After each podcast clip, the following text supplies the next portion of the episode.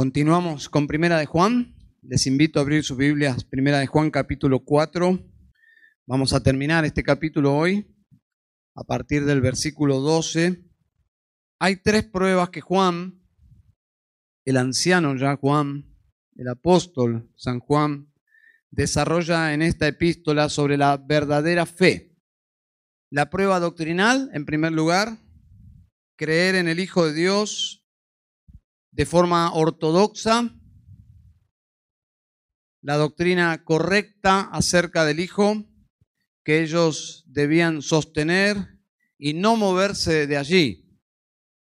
Fue básicamente lo que Juan desarrolló en el Evangelio, que ellos ya conservaban.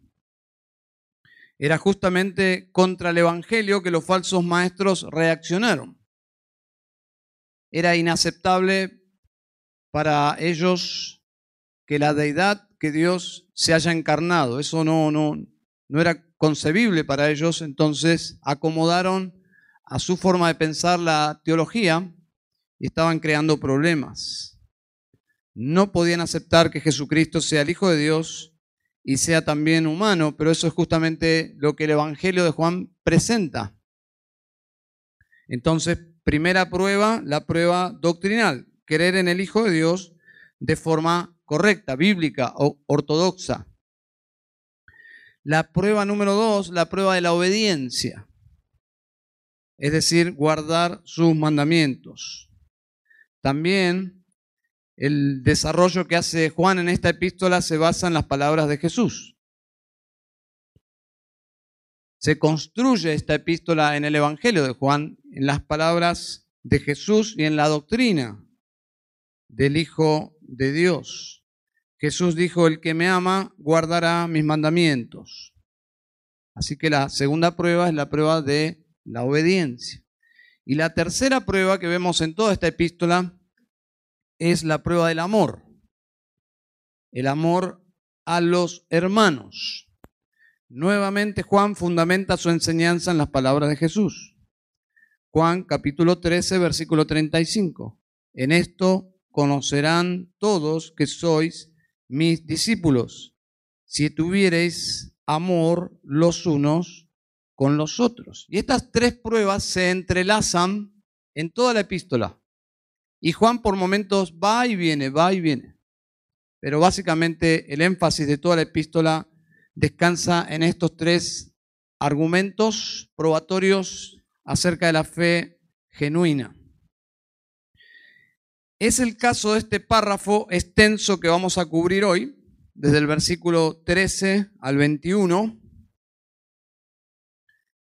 En el día de hoy, cuando un predicador y maestro reconocido enseña algo controversial o que se sale de la línea conservadora, lo que normalmente sucede es que otros defensores de la doctrina, de la verdad, se ven obligados a refutarlos. Es como un deber espiritual. Según la dimensión del error es la respuesta o la reacción y según el ámbito donde se generó el error. A veces un cantante cristiano popular dice alguna herejía y lo cruzan en las redes sociales, simplemente lo intentan corregir, pero no pasa a mayores. Pero es más grave cuando el error nace en una universidad que supuestamente está generando los futuros líderes y pastores o teólogos, o en un seminario importante, y o su vocero es una estrella académica que escribe un libro que se sale de lo canónico. Bueno, hay libros escritos para presentar defensa de la verdad, hay artículos, videos, etcétera, etcétera, etcétera. Según el tamaño y la gravedad del error, se activan las alarmas y se reacciona en una respuesta. Tiene que ver con el celo por la verdad y para cuidar la iglesia, estas respuestas. ¿eh? Sabemos que las desviaciones doctrinales producen efectos diversos en la vida de la iglesia. De alguna forma, el error lleva a la iglesia a distanciarse de Dios mismo porque no podemos separar a Dios de su palabra. Te alejas de la Biblia, te alejas de su palabra, te alejas de Dios. Y en este primer siglo, en la infancia de la iglesia cristiana, los que levantaron la voz contra los falsos maestros no bíblicos fueron principalmente los apóstoles. Los apóstoles fueron los que llevaron principalmente esa carga de proteger a la iglesia de los falsos maestros. Alguien escribió que esta carta es un tratado teológico de un padre espiritual legítimamente preocupado por el bienestar de sus hijos espirituales. O sea, es una carta que tiene esa connotación. Si bien es un tratado teológico, es el tratado teológico de un padre espiritual preocupado por la seguridad, el crecimiento, el bienestar de la iglesia. No hay dudas que Juan es impulsado al escribir por cuidar a sus hermanos de los lobos. Es un cuidado de los lobos. Y no veo en esta carta, no veo en esta carta que la adrenalina de Juan sea atacar a los lobos y ver qué pasa. No es que Juan tira una piedra a ver qué pasa. No pasa por allí. Juan no es un provocador. Juan no es un contencioso. No es un contencioso de redes sociales que les gusta meterse en líos verborrágicos y disfrutan.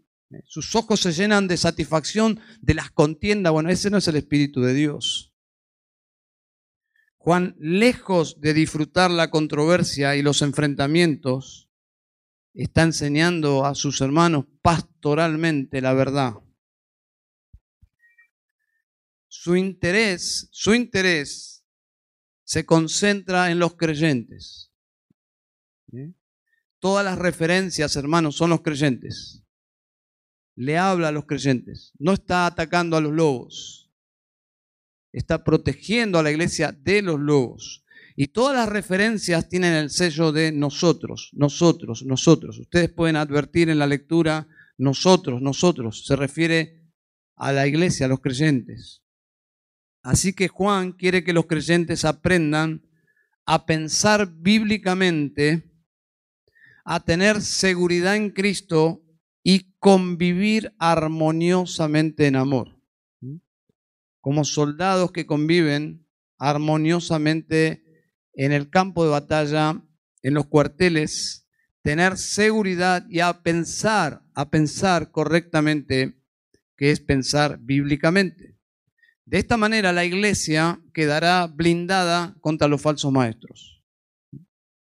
Si ajustamos nuestra forma de pensar, si ajustamos nuestra seguridad en Cristo y si ajustamos de la forma en que nos relacionamos en amor, de alguna forma los falsos maestros encontrarán puertas blindadas para el ingreso con sus actividades.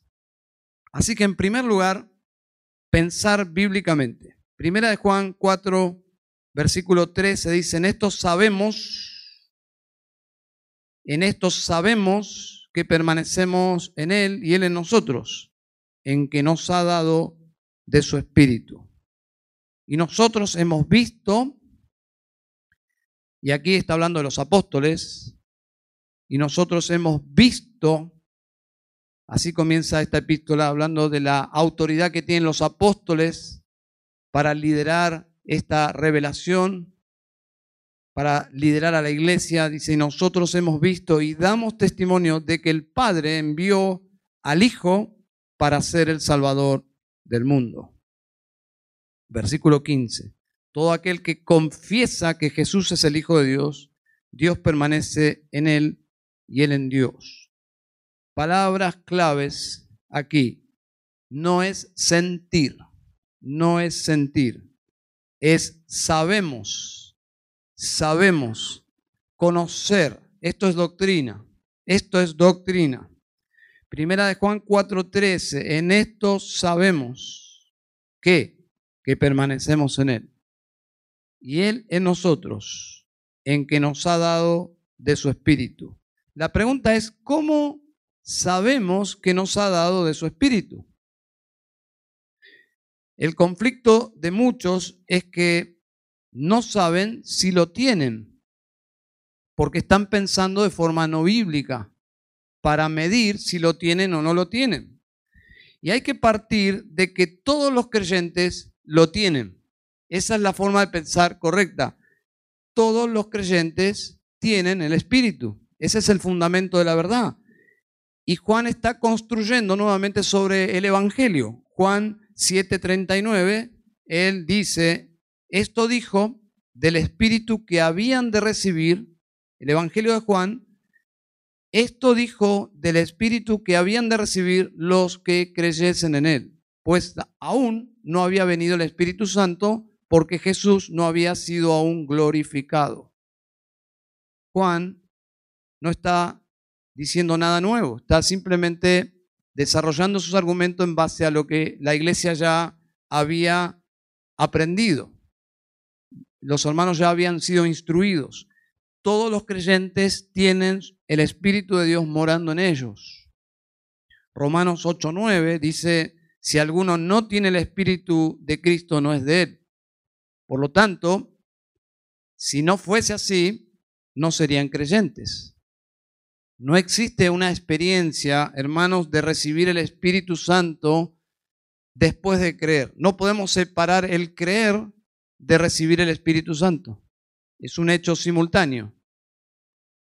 ¿Dónde dice eso? Bueno, Efesios 1.13 dice, en él también vosotros, después de escuchar de la verdad el evangelio de vuestra salvación y habiendo creído, fuisteis sellados con el Espíritu Santo de la promesa. En el momento que alguien escucha el evangelio y lo cree, en ese momento el Espíritu Santo ya está obrando y sellando su vida. En ese momento la, ocurre la recepción del Espíritu Santo. Es el resultado justamente de creer y creemos como resultado de la obra del Espíritu Santo. Es decir, es el sello lo que finalmente hace que este, este acto de creer sea justamente pasar de muerte a vida. Así que lo que realmente debemos asegurarnos no es tener o no el Espíritu, sino de haber creído. ¿Se entiende? Porque si la recepción del Espíritu fuese una experiencia, entonces quedaríamos aturdidos, confundidos.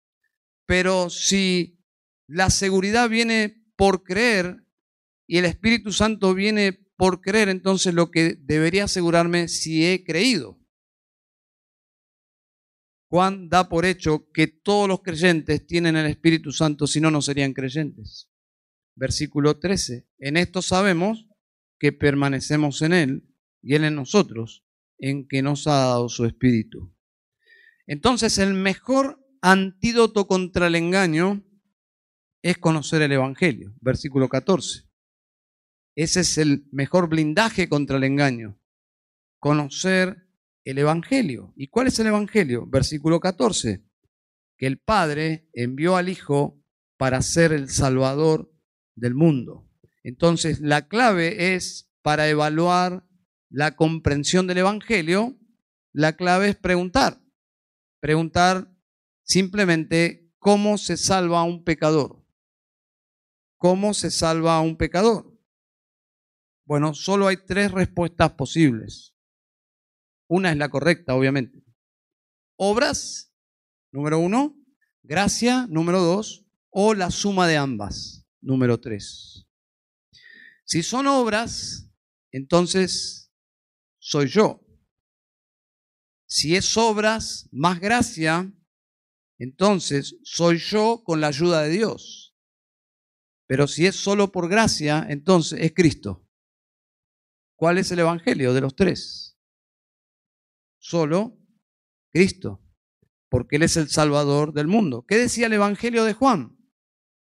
El Evangelio de Juan, por ejemplo, dice Juan 14:6, Jesús le dijo, yo soy el camino y la verdad y la vida, y nadie viene al Padre sino por mí. Es decir, solo por Jesús. Ninguna iglesia del primer siglo tenía toda la Biblia completa como nosotros. Eso es maravilloso.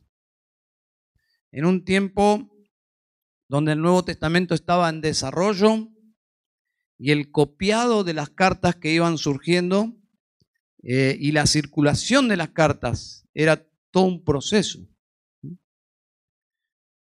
Nosotros tenemos toda la Biblia ya completa y eso es una bendición tremenda. Ellos probablemente ya tenían el Evangelio de Juan y probablemente algunas epístolas, no se sabe a ciencia cierta, pero lo que Juan está desarrollando es que ellos acudan a lo que ya ellos sabían, lo que conocían, lo que les fue enseñado y entiendan cómo se conecta esas verdades con la vida real.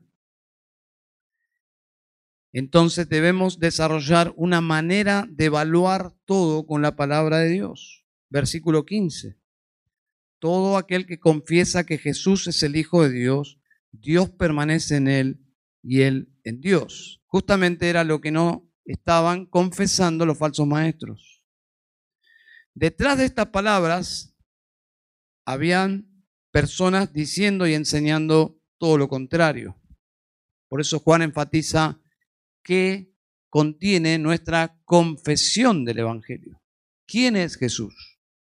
Y Juan es dogmático. Y cuando se trata de cosas reveladas y explícitas en la Biblia, debemos ser dogmáticos. No debemos inventar nada. Observen que Juan no dice nada nuevo. Y ser bíblico significa centrar mis ideas en la palabra de Dios y no intentar ser creativo, innovador o filosófico. Simplemente remitirme a lo que está escrito. Cuidado con el espíritu de los atenienses. Dice Hechos 17:21, porque todos los atenienses y los extranjeros residentes allí en ninguna otra cosa se interesaban, sino en decir o en oír algo nuevo. Ese es un espíritu curioso, pero insatisfecho. Nosotros debemos aprender a disfrutar lo revelado y a pensar según la revelación escrita. En una ocasión estaba yo en una charla con un grupo de jóvenes no creyentes. Habíamos salido a evangelizar a la calle y había un pequeño grupo allí, comenzamos a interactuar y compartirles el Evangelio y hacían muchas preguntas y básicamente nuestras respuestas eran, la Biblia dice, la Biblia dice, y todo el tiempo, bueno, pero la Biblia dice y la Biblia dice, y ellos tenían más un apetito por una conversación filosófica donde expresábamos nuestras propias conclusiones, hasta que uno de ellos, casi un poco molesto, dijo, ¿acaso no tenés tus propios pensamientos? Todo es la Biblia dice, todo es la Biblia dice. De eso se trata. De eso se trata. Ese es un golpe mortal para nuestro orgullo, ¿no? Porque no se trata de ser innovador, se trata de decir la Biblia la Biblia dice. Y creo que la intelectualidad cristiana radica humildemente en tener una manera de pensar que no es propia. No es propia. Los cristianos nos gloriamos en no confiar en nuestra propia sabiduría. Obviamente hay intelectuales cristianos que son un don de Dios para la iglesia, pero no es el patrón. Lo normal es que nosotros nos conformemos a tener una manera de pensar bíblica y que todos nuestros pensamientos se fundamenten en la palabra de Dios. Lo más maravilloso es que tenemos acceso a la palabra de Dios, que significa tener acceso a la mente de Dios. No a toda la mente de Dios, pero a los aspectos de la mente de Dios que quiso dar a conocer. Es decir, la Biblia es los pensamientos de Dios que Él quiso revelarnos. No nos reveló todo, pero Él nos reveló lo que Él quiso y es la, es la Biblia, la palabra de Dios. Como dice Francis Schaeffer, el pensador y teólogo cristiano norteamericano, fue uno de los primeros, uno de los primeros en acuñar la, la palabra cosmovisión bíblica. Y él dijo algo interesante, dice, el cristianismo es el mayor sistema intelectual. Entre paréntesis, él era un intelectual cristiano. Dice, el cristianismo es el mayor sistema intelectual para la mente del hombre jamás haya tocado. Es decir, él entendía el privilegio de poder abordar la teología cristiana. Cuando nosotros razonamos con la Biblia, nos adentramos en la inteligencia de Dios. Básicamente, nos adentramos a la mente de Dios, a la sabiduría de Dios, a la inteligencia de Dios. Pablo lo dice de otra forma, a un mundo obsesionado con con la sofía, ¿no? con la sabiduría. Dice Primera de Corintios 2:16, porque ¿quién conoció la mente del Señor? ¿Quién le instruirá? Y luego dice, más nosotros tenemos la mente de Cristo. Eso es, eso es más de lo que podemos eh, pensar. Eso supera todo que nosotros tenemos la mente de Cristo. ¿De qué forma? ¿Cómo? Miren cómo lo dice aquí en Juan, primera de Juan, capítulo 4, versículo 17. Pues como Él es, así somos también nosotros en este mundo. La mente de Cristo. La mente de Cristo. Si hay algo que nos enseñó Cristo es su confianza en la palabra de Dios. Todo el tiempo. La escritura dice, ¿no habéis leído? Erráis ignorando las escrituras. Como dijo David, todo el tiempo, remitiéndose a la autoridad de la palabra de Dios. Obviamente la palabra de Dios en sus días ministeriales era el Antiguo Testamento. Pero la mente de Cristo es articular la verdad de Dios y ver sus implicancias para la vida, la vida diaria en este mundo. Debemos fundamentar y madurar nuestras ideas en la verdad de Dios. Eso es un ejercicio. Obviamente que es un ejercicio intelectual, espiritual. Intelectual guion espiritual, porque es la mente de Cristo. A medida que nosotros elaboramos nuestras ideas fundamentadas en procesar la verdad de Dios. Y cuando ponemos en práctica esas ideas que asumimos a partir de la comprensión de la palabra de Dios, eso se llama sabiduría, que no es nuestra, no es para gloriarnos, porque nosotros sabemos que es la palabra de Dios, la mente de Cristo. Albert Moller lo escribió así. La cosmovisión cristiana rechaza los intentos de nuestra cultura de separar lo hermoso de lo verdadero o lo bueno. Eso llamó mi atención. La cosmovisión cristiana inclusive tiene la capacidad de discernir los asuntos culturales. ¿Cuántas veces nosotros somos permeables a los errores de la cultura? Cuando como cristianos no debemos rechazar toda la cultura, pero sí debemos prestar atención que la cultura está totalmente contaminada por el pecado, entonces deberíamos tener el discernimiento para rescatar lo mejor de la cultura, lo que sirve, lo que no contradice el carácter de Dios. Pero dice Albert Moller que la cosmovisión cristiana rechaza los intentos de nuestra cultura de separar lo hermoso de lo verdadero o lo bueno. Y en, esos días, hace pocos días, hablando con un hermano, un hermano que ama la filosofía, pero obviamente la buena filosofía, que es aprender a pensar bíblicamente, hablando con él, él dedica mucho tiempo a examinar la cultura. Y me hizo pensar, por ejemplo, qué había detrás de los pantalones rotos ya veo que hay alguien que tiene los pantalones rotos y sale, pero simplemente como una ilustración, hermanos. Simplemente como una ilustración. Y estas cosas yo no, no pensé realmente, nunca uso pantalones rotos, pero él decía, ¿qué hay detrás de los pantalones rotos? Bueno, hay una declaración filosófica. La declaración es, ¿quién dijo que lo roto es feo? ¿Se dan cuenta? ¿Quién dijo que lo, lo roto es feo? Es desafiar a lo conservador, a una idea clara de lo que es belleza. Son los mismos formadores de ideas que dicen, ¿quién dijo que un matrimonio es solamente de un hombre y una mujer? ¿Se dan cuenta? ¿Quién lo dice? Son los mismos que intentan masculinizar a las mujeres y feminizar a los hombres. ¿Cómo qué? Como belleza y diversidad.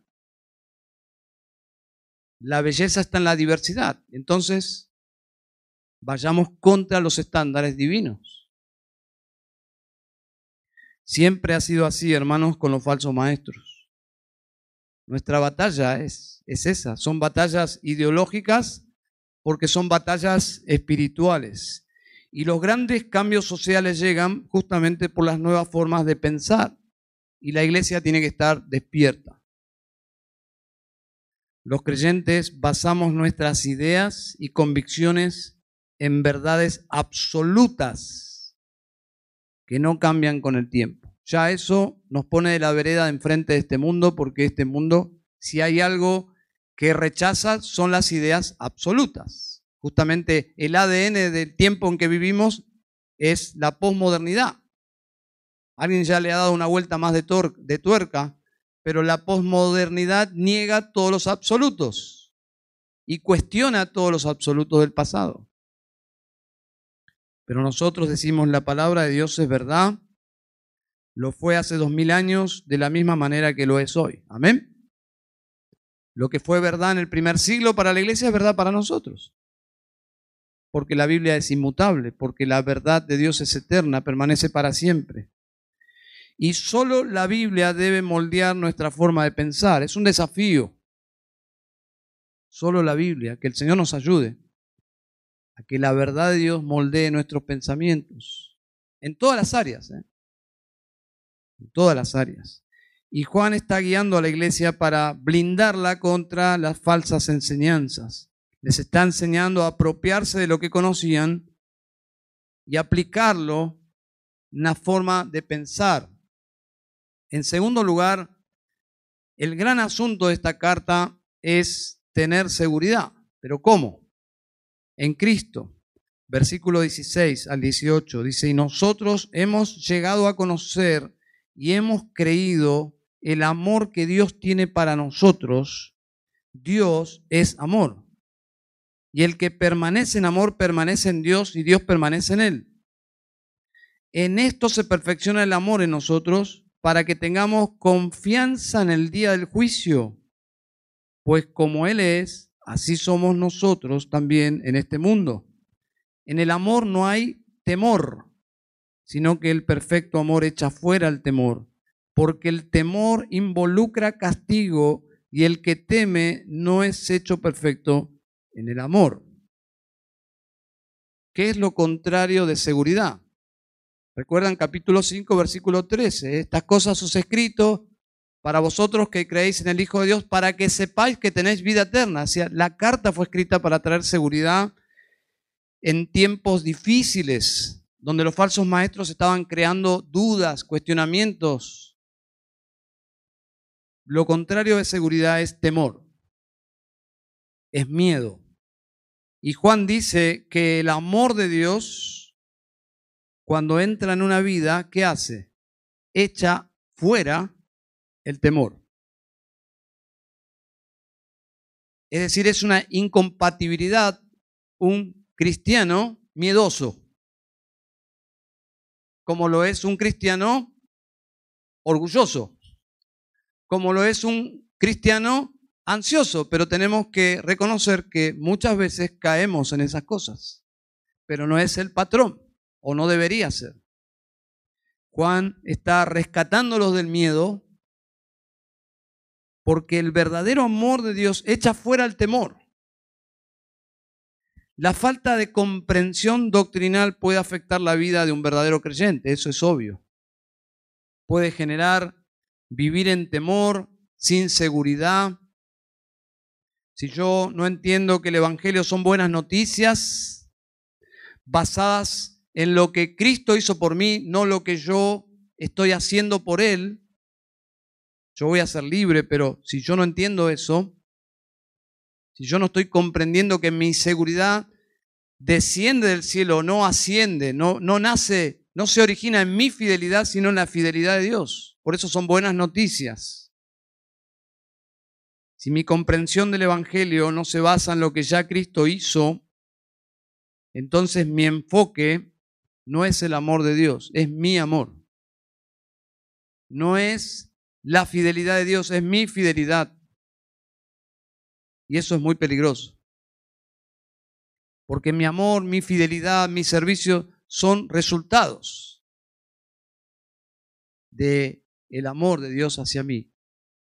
Por esta razón el énfasis en esta epístola es el amor de Dios, el amor de Dios, el amor de Dios. Y el amor fraternal como un resultado de haber creído en el Evangelio. ¿Se dan cuenta el orden? Por eso el énfasis, Él nos amó primero. Porque podría ser mal interpretado, Juan. Que mi amor por Dios me da mérito para ser amado por Dios. Eso sería terrible. No, Él me amó. La seguridad viene cuando mi fe está puesta en Cristo y solo en Cristo.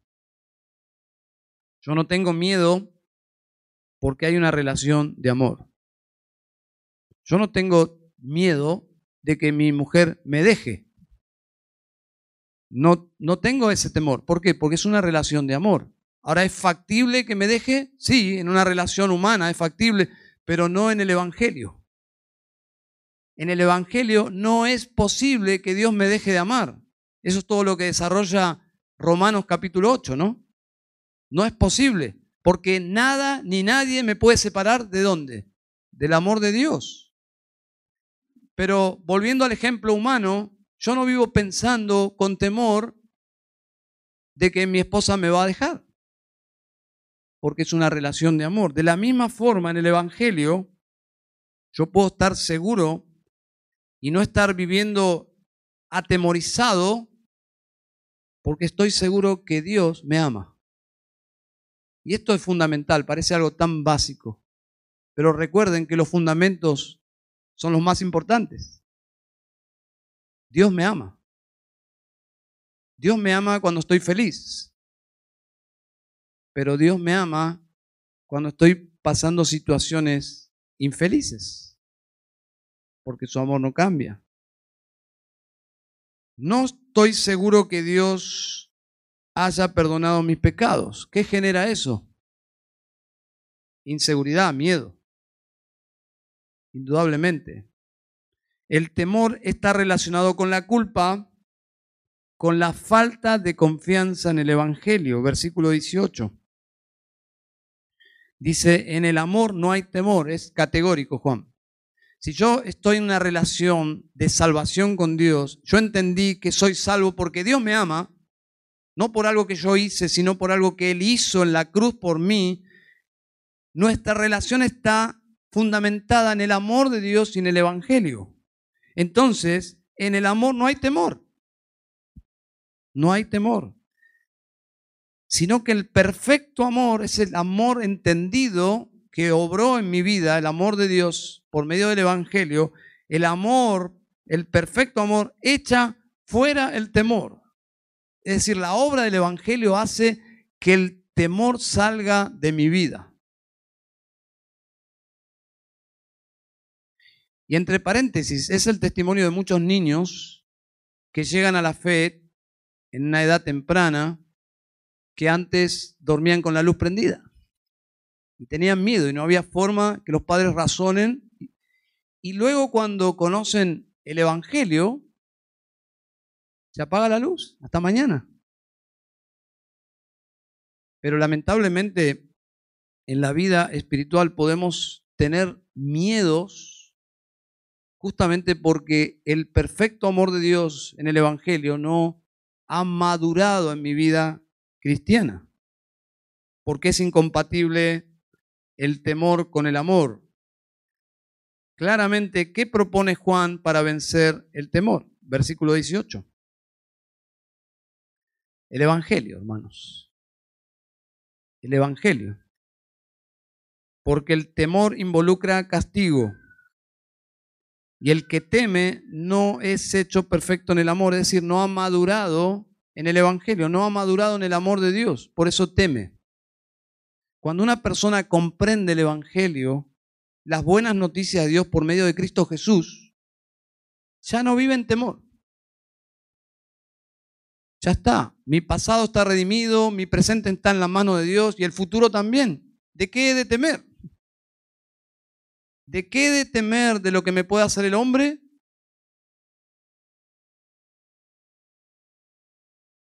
Dice Romanos 8.1, no hay ahora condenación para los que están en Cristo Jesús.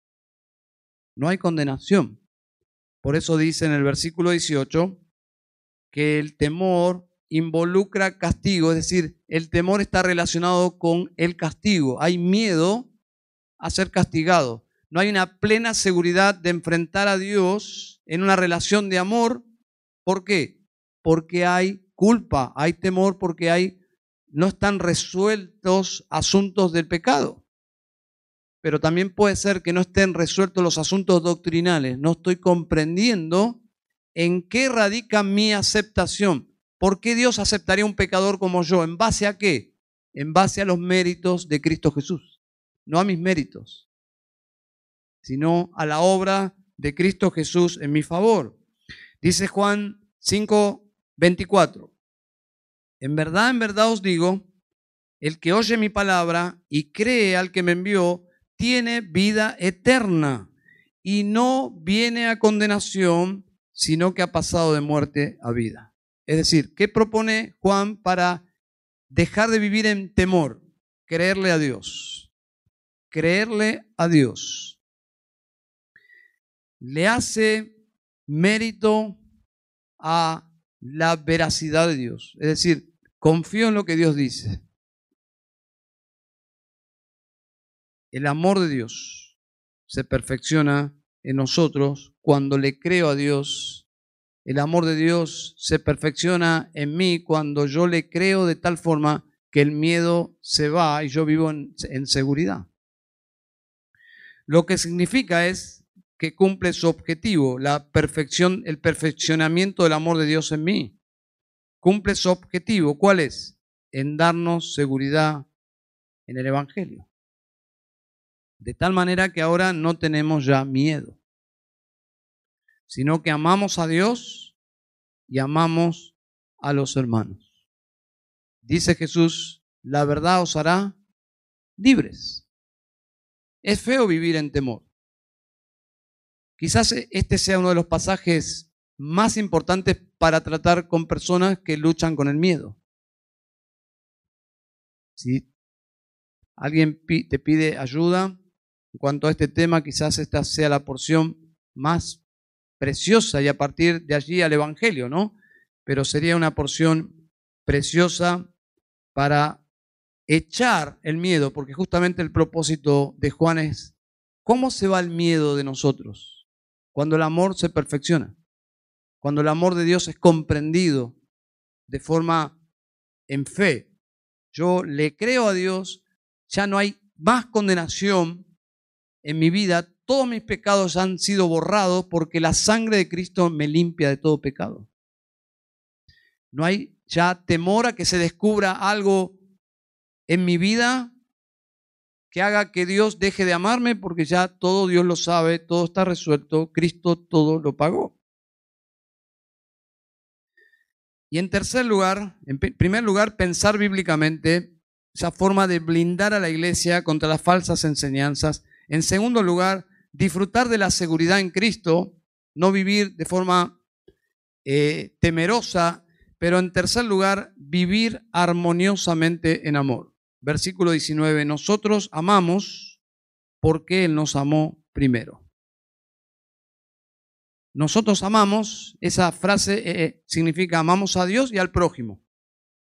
¿Por qué podemos amar forma verticalmente a Dios y horizontalmente al prójimo? Especialmente a los hermanos? Porque Él nos amó primero. Versículo 20. Si alguno dice, yo amo a Dios y aborrece a su hermano, que era lo que estaba sucediendo y lo que estaba tratando, lo que estaba eh, generando confusión, que había personas que decían, oh, cuánto amo yo a Dios, pero estaban aborreciendo a personas de la iglesia. Dice Juan, si alguien dice, si alguno dice yo amo a Dios y aborrece a su hermano, es un mentiroso. Es un mentiroso.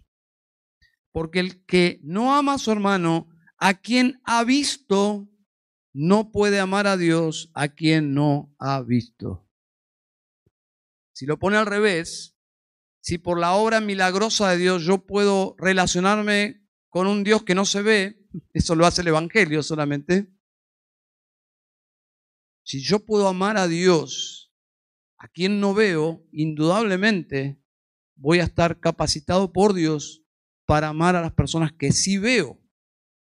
Y lo que yo veo son pecadores como yo. No obstante, los puedo amar. ¿Por qué? Porque Dios me amó primero. ¿Y qué soy yo? Un pecador. Entonces, simplemente estoy emulando lo que Dios ha hecho por mí. Juan regresa nuevamente al amor a los hermanos. Lo ha hecho en otras oportunidades. Y creo que es reiterativo porque es un tema fundamental. Juan regresa nuevamente a este asunto del amor a los hermanos como evidencia del amor a Dios. ¿Por qué? Porque se entrelaza, son inseparables.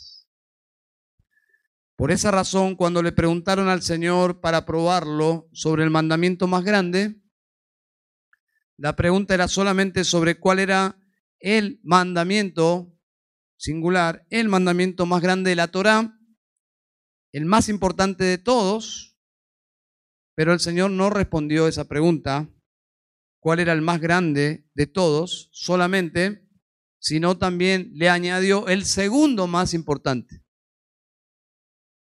porque están inseparablemente unidos.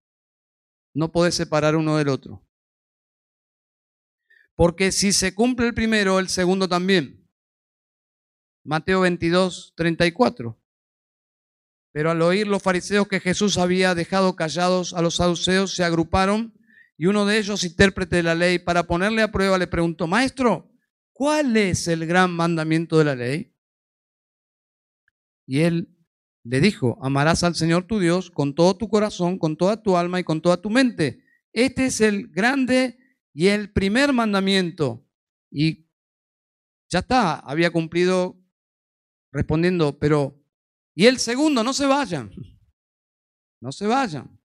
Y el segundo, el cual ustedes no cumplen. Y el segundo es semejante a este. No lo subestimen. Amarás a tu prójimo como a ti mismo.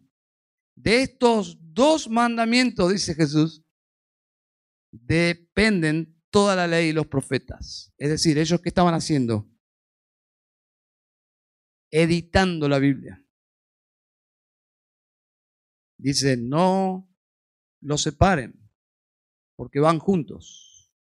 Y ustedes son muy inconsecuentes, tienen un gran celo de Dios en el primero, sobre todo en el amar a Dios con la mente. ¿Por qué? Porque ellos eran grandes memorizadores y escudriñadores del detalle. Pero Jesús dice, esto te tiene que llevar a esto. Si amas al Señor de esta forma, te tiene que llevar a amar al prójimo de esta forma. Ellos no cumplían ninguno de los dos. Y el Evangelio me reconcilia con Dios, solucionado el primer mandamiento. Me reconcilia con Dios de tal forma que yo puedo amarle. Pero también transforma mi corazón para que yo pueda amar lo que antes yo no podía amar. antes de conocer a Cristo, yo era 100% egoísta. Usted se identifica con este testimonio, ¿no? Así éramos. Pero a partir de conocer a Cristo comienzan los desafíos de amar a otros. Y esa es la vida cristiana. Me lleva a amar a sus hijos, la iglesia. Y déjenme hacer un punto aquí, porque el contexto histórico de la carta era la amenaza de los falsos hermanos, de falsos maestros, que estaban infiltrados para perturbar la unidad de la iglesia. Por esa razón el énfasis no es amar a los enemigos. El énfasis de esta carta no es amar a los enemigos, lo cual es bíblico y es correcto. Pero Juan no trata este tema. Y esto es muy importante aclararlo porque podemos salirnos del camino y decir, solo hay que amar a los hermanos, esa era la actitud de los fariseos, solo se amaban entre ellos. No, el énfasis de esta carta es cómo tratar con los falsos hermanos. Y es más, yo diría, cómo amarlos. ¿Y qué sería amarlos en este contexto? El enfoque de Juan aquí es, ama a tus hermanos como evidencia de que eres del Señor. Versículo 20. Si alguno dice yo amo a Dios y aborrece a su hermano, es un mentiroso. Pero en el caso de esta epístola, ellos no debían tener a esas personas dentro de la iglesia como hermanos. Ese era el punto aquí.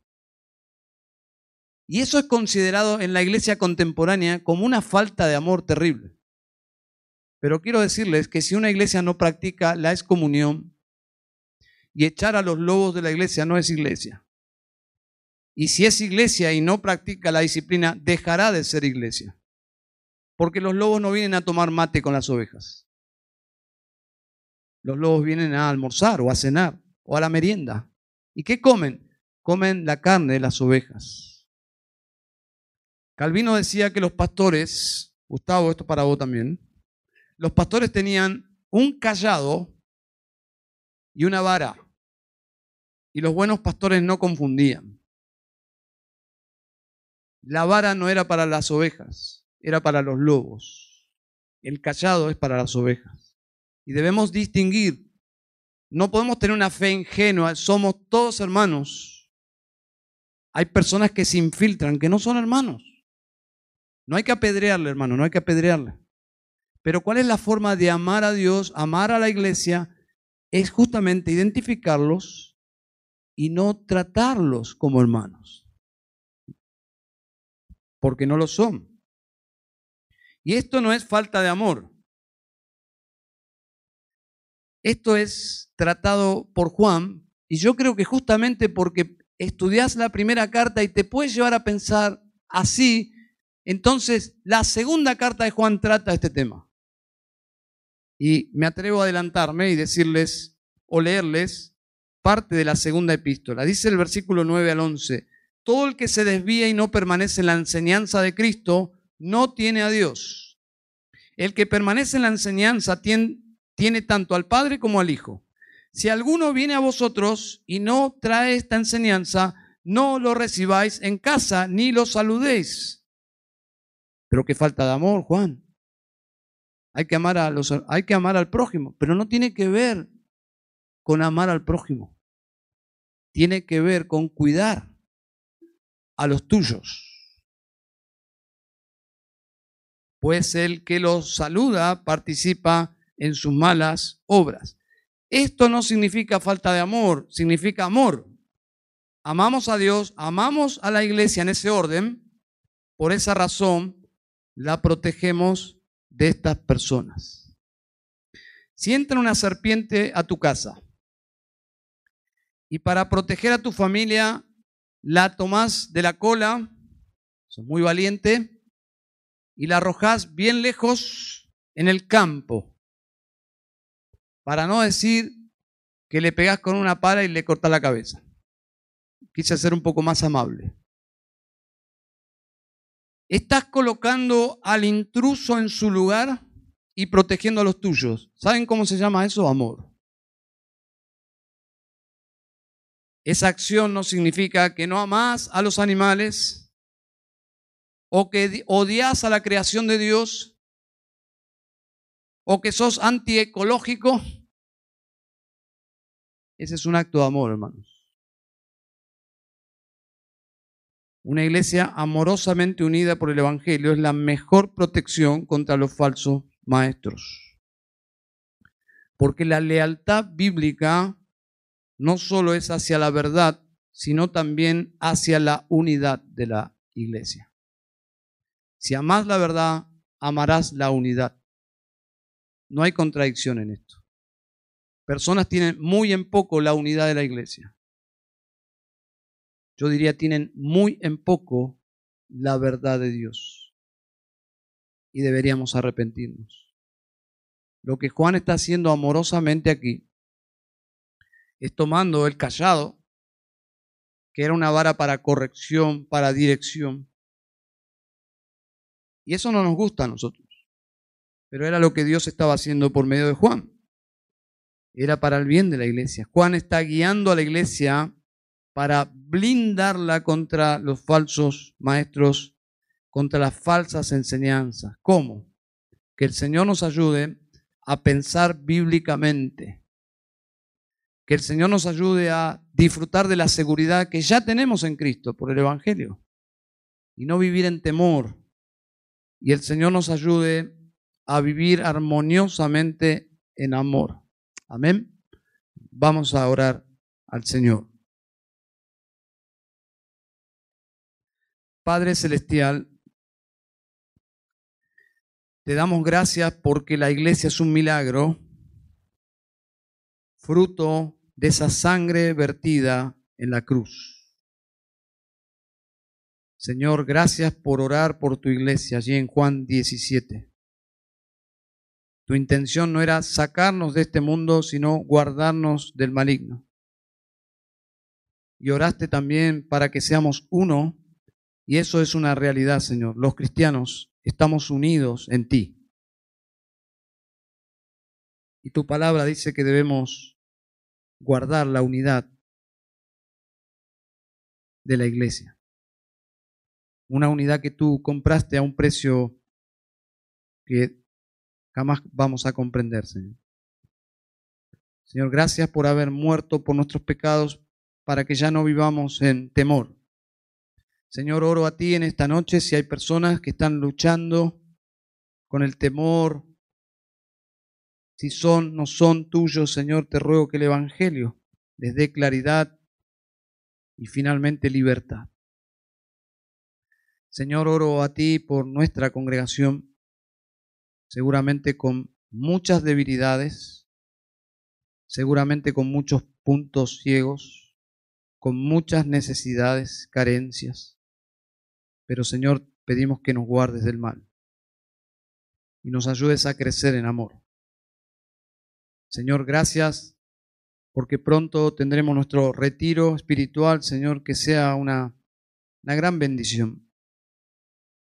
Que a pesar de ser pecadores, nos podemos amar unos a otros. ¿Por qué? Porque tú nos amaste primero. Porque tú eres amor. Y este atributo es transferible a tu iglesia, Señor. Padre, ayúdanos a expresar ese amor unos a otros. Señor, te damos gracias por tu palabra. En el nombre de Jesús. Amén. Y amén.